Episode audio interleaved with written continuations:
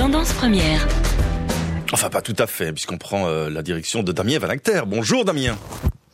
Bonjour. Alors, on va parler donc de l'Estonie et de la blockchain. On revient euh, d'abord sur ce pays, 1,3 million euh, d'habitants, pays baltes. Alors, pourquoi en parler aujourd'hui? Ah, j'en parle aujourd'hui parce que en termes d'exemple à suivre, ou en tout cas duquel on peut s'inspirer fortement chez nous, l'Estonie, qui est indépendante depuis 1991 seulement, hein, depuis mhm. euh, l'effondrement de l'ancienne Russie, a considéré en fait que la prochaine grande industrie qui allait euh, se retrouver confrontée à la révolution numérique, ça allait tout simplement être les nations telles qu'on les connaît aujourd'hui. Mhm. Pour la présidente de l'Estonie, alors je vais essayer de pas écorcher son nom, hein, Kersti Kaljuled. Pas mal. Euh, c'est vraiment un enjeu. Oui, j'ai fait ce que je peux Hein. L'enjeu euh, derrière tout ça, c'est quoi Tout simplement, c'est de faire en sorte que l'État, en tant que tel, la structure, la nation, euh, tous les services qui sont associés à ce qu'un pays peut rendre comme service à, une population, mm bah, soient ancré dans le numérique. Et donc ils ont utilisé la technologie de la blockchain. On peut euh, juste rappeler hein, en deux mots à quoi ça sert la blockchain. la blockchain, c'est une sorte de livre euh, comptable, donc une sorte de, de c'est comme les notaires. Hein, c'est un livre comptable mais numérique dans lequel toutes les informations et toutes les transactions qui sont effectuées sont inscrites et surtout chaque participant, chaque personne qui donne à en donner un certain nombre de ces données peut avoir une copie de ce livre comptable, ce qui fait que ça le rend littéralement infalsifiable, Mais vous non pas inviolable. Ça veut dire que pour le citoyen, ça représente quoi? Ça représente quoi? Ça représente tout simplement un portail internet à travers mhm. lequel il peut se connecter avec une carte d'identité électronique exactement la même que celle que nous avons en mhm. Belgique hein, déjà depuis un certain temps. Et grâce à cette carte d'identité électronique, il peut effectuer toute une série d'opérations. Il peut signer des documents. Il peut, par exemple, hein, réfléchissez quand vous allez euh, dans votre administration communale et que vous demandez à changer votre permis de conduire mhm. ou tout simplement à renouveler euh, votre photo d'identité. Regardez le nombre de fois où vous devez donner une nouvelle photo d'identité ou mettre à jour vos données. Oui. Là-bas, en un clic, ça. sent le vécu. Hein. en un clic, là-bas, tout se fait automatiquement. C'est-à-dire que vous vous connectez avec votre carte d'identité électronique sur le portail. Vous avez une signature qui est propre à vous, un peu comme quand on signe hein, un virement avec son application bancaire. Mhm. C'est un petit peu la même chose. Vous pouvez mettre à jour dans tout le système administratif de l'entièreté des services administratifs de votre pays vos données. Et donc ça simplifie incroyablement le, la paperasse. Ça la supprime d'ailleurs tout, tout, simplement. Euh, ils considèrent en Estonie qu'ils ont réussi à économiser de cette manière-là 2% de leur PIB, soit la contribution de l'Estonie à l'OTAN. Ah Et euh, une petite blague du côté de l'Estonie, c'est de dire qu'ils ont réussi à se payer une armée gratuite grâce à ça. bien cette blague. Elle est très bien. Dites, euh, quand je vous écoute, je me pose quand même la question, par exemple, de données euh, comme les données médicales. Est-ce que, eh bien, euh, grâce à ce système, on peut ben, rentrer des données médicales, retrouver les données médicales, par exemple?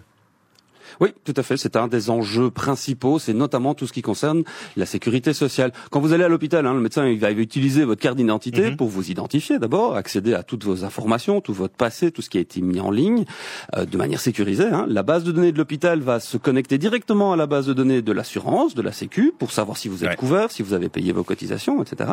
Et en même temps, l'assurance santé, dès que le docteur a dit voilà j'ai pratiqué telle intervention ou il y a tel ou tel euh, médicament qui ont été prescrits, eh le médecin va indiquer les médicaments, ils vont être enregistrés dans la base de données et va être automatiquement remboursé. Tout ça se fait de manière instantanée, zéro papier, zéro perte de temps. Par contre, ça veut dire que les données euh, sensibles, mes données médicales, ben, sont euh, accessibles, entre autres, ben, à l'État estonien. Tout à fait. C'est un enjeu colossal. D'ailleurs, on l'a bien vu hein, avec tout ce qui s'est passé avec Facebook. Mhm. Qu'est-ce qu'on bah fait de nos données personnelles? Où est-ce qu'elles sont stockées, etc. C'est ultra sensible, évidemment. Ils ont même poussé le, le, le la réflexion jusqu'à aller euh, à faire en sorte que 10 euh, 000 habitants ont même numérisé leur génome dans la base de données pour la simple et bonne raison qu'ils ont confiance. Et ça, c'est la base du système.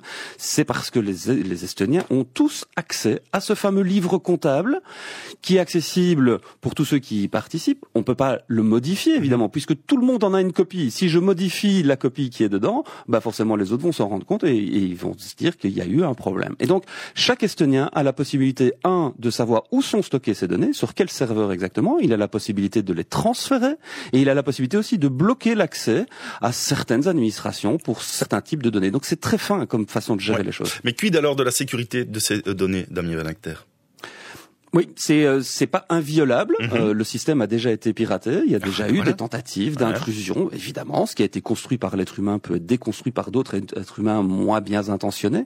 Mais comme de nouveau tout le monde a une copie de ce livre comptable, bah la base de données a été restructurée euh, très très rapidement avec toutes les erreurs qui ont été supprimées et toutes les failles de sécurité corrigées. L'Estonie se considère vraiment comme une start-up qui se permet d'être en mode bêta permanent parce qu'elle explique ce qu'elle fait. Et l'État a vraiment ce rôle de gardien quelque part de cette révolution numérique, puisque l'État met les moyens pour faire en sorte que c'est les principes régaliens hein, de la gestion de l'État, c'est l'infrastructure technique. Ils considèrent que l'infrastructure technologique est au même point que leurs institutions, c'est-à-dire que vraiment l'État est le garant de ça et c'est sa mission première. À long terme, on n'est pas dans des objectifs à court terme sur des, des mesurettes à gauche à droite. Est-ce que c'est voilà juste une un système qui est mis en place pour les Estoniens en Estonie, ou est-ce que ben, les résidents ben, euh, à l'étranger peuvent aussi avoir accès à, cette base de données alors c'est ça qui est passionnant dans ce que l'Estonie est en train de faire. Depuis 2014, ils ont institué ce qu'ils appellent l'e-résidence, c'est-à-dire que n'importe qui dans le monde peut tout à fait recevoir sa carte d'identité électronique et, euh, par exemple, avoir accès à un certain nombre euh, de services offerts par l'État estonien, notamment le fait de pouvoir créer une entreprise qui est basée en Estonie, l'Estonie étant en Europe. Mhm. Il y a une réglementation européenne qui a validé tout ça, c'est-à-dire que vous pouvez aujourd'hui, en 18 minutes, créer votre entreprise depuis n'importe où dans le monde, mais basée en Estonie. En voilà, moi j'ai ma carte d'identité. Euh. oh, je, je, je, je vais pas faire l'affront à la de, de, faire tout le détail, mais euh, pour le pour le euh, pour le fun, je vais dire, parce que pour l'instant, moi, je peux pas le faire, mais j'ai ma carte d'identité électronique depuis plus de six mois. Euh, je suis donc irrésident estonien depuis plus de six mois et j'ai donc accès à un certain nombre de services. Oui, mais ça veut dire quoi alors, Damien Van Acter Ça veut dire que vous êtes devenu estonien ou pas du tout Alors, je, non, non, je n'ai pas la nationalité estonienne. Ça ne permet pas de devenir estonien, ça ne permet pas de s'installer en Estonie, ça permet tout simplement d'accéder aux services que la nation estonienne met à disposition. Et d'autant plus que tout le service qu'ils ont proposé, la plateforme qui s'appelle X-Road, hein, qui est l'épine dorsale qui euh, génère tout ça, elle est mise en open source. En tout cas, une forme d'open source. Ce qui fait que l'Estonie, lors de sa présidence tournante de l'Union européenne l'an dernier, a dit à tous ses confrères européens, allez-y, servez-vous, faites la même chose que nous, vous voyez ça marche, vous pouvez utiliser les mêmes technologies que nous pour le faire.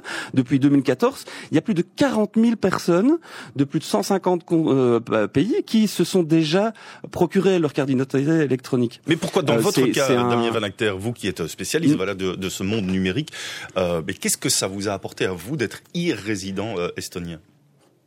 Alors, la façon dans laquelle il procède, c'est que euh, pour pouvoir être e-résident estonien, il y a un check de sécurité qui est fait. Euh, d'abord, vous devez aller chercher votre carte d'identité électronique à l'ambassade d'Estonie à Bruxelles. Qu'est-ce que ça apporte comme service? C'est surtout pour tous les travailleurs du numérique. C'est pour eux que ça a été construit. Mhm. C'est tous les gens qui travaillent dans les nuages, si j'ai envie de dire. Vous êtes euh, informaticien, vous êtes développeur informatique, vous faites du graphisme, vous êtes consultant indépendant. Votre activité n'est pas géolocalisée à un endroit précis, c'est-à-dire que vous ne louez pas des bureaux, par exemple, ou bien vous n'avez pas une voiture de société en Belgique, parce que ça, ça empêche de le faire. Mais si vous êtes avec une activité qui est complètement décentralisée, vous pouvez avoir un compte en banque qui est ouvert à votre nom, et d'ailleurs qui est ouvert en, via webcam. Vous avez un entretien euh, directement avec votre banquier par webcam, et il vous ouvre votre compte en banque en Estonie, et vous avez tout le système qui permet de fonctionner avec la TVA, selon, selon les règles européennes, donc vous payez de la TVA euh, dans l'Union européenne, et vous êtes imposé en Estonie aussi. C'est-à-dire que à partir du moment où vous avez une activité qui est légale, ben vous payez vos, vos, vos impôts comme n'importe quel Européen. Ah, je commence à comprendre pourquoi vous êtes devenu euh, résident. Ça veut dire que c'est un petit paradis fiscal. ah, ben ça, ça c'est la remarque qu'on fait souvent. Est-ce bah que c'est un paradis fiscal? Euh, On peut pas considérer que c'est un, c'est un paradis fiscal au même titre, par exemple, que le Luxembourg, parce que le Luxembourg reste opaque dans ses transactions. Ici, puisque tout est inscrit dans la blockchain, forcément tout est tout est déclaré. Et d'un point de vue strictement fiscal, euh, il faut savoir que puisqu'on paye des impôts en Estonie, la, la, le caractère incentif, donc la, façon de, de, motiver les gens pour venir chez eux, c'est tout simplement de dire à partir du moment où votre entreprise fait des bénéfices, si les bénéfices sont réaffectés directement dans l'entreprise, ils ne sont pas taxés directement. Or en Belgique, par exemple, quand vous avez des bénéfices dans votre société, vous payez 33% d'impôts. Moi, à titre personnel, pour la petite info, je n'ai pas pu construire de société euh, en Estonie parce que je loue des bureaux en Belgique et donc je risquais de me faire imposer deux fois, une fois en Belgique, une fois en Estonie. Oh, je veux bien être gentil, mais pas. ouais. Euh, dites, puisqu'on vient de parler de l'Estonie, est-ce que, et vous avez dit, hein, ce système, euh, il fonctionne entre autres avec une carte d'identité électronique comme chez nous. Ça veut dire qu'est-ce mhm. qu'on attend, nous, en Belgique?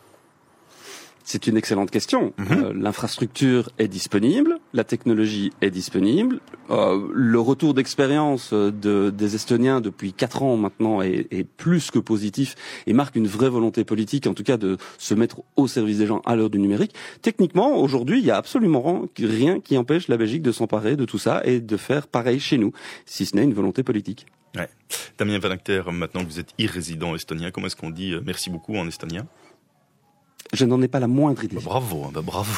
je suis fort déçu. Merci beaucoup Damien Van On vous retrouve la semaine prochaine pour évoquer ben, un nouveau un enjeu démocratique de cette fameuse révolution euh, numérique. Merci Damien, puis euh, renseignez-vous pour la semaine prochaine. Hein. Attention. Oui, promis. À la semaine prochaine.